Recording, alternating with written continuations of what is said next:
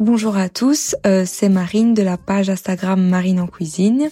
J'ai 26 ans et euh, j'ai été diagnostiquée cœliaque à l'âge de 18 mois.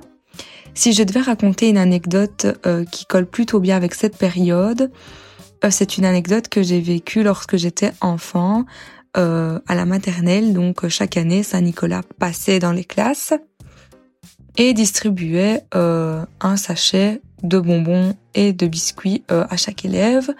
Et en recevant mon sachet, il y avait forcément des knick et d'autres biscuits contenant du gluten que je ne pouvais pas manger.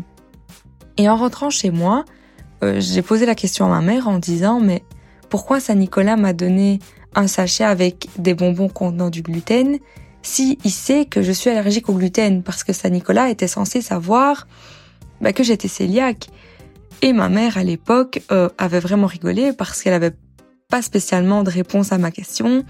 Et elle m'avait dit que Saint-Nicolas s'était sûrement trompé, que, que voilà, je devais pas manger ces biscuits-là. Et elle m'a donné d'autres, d'autres biscuits à manger.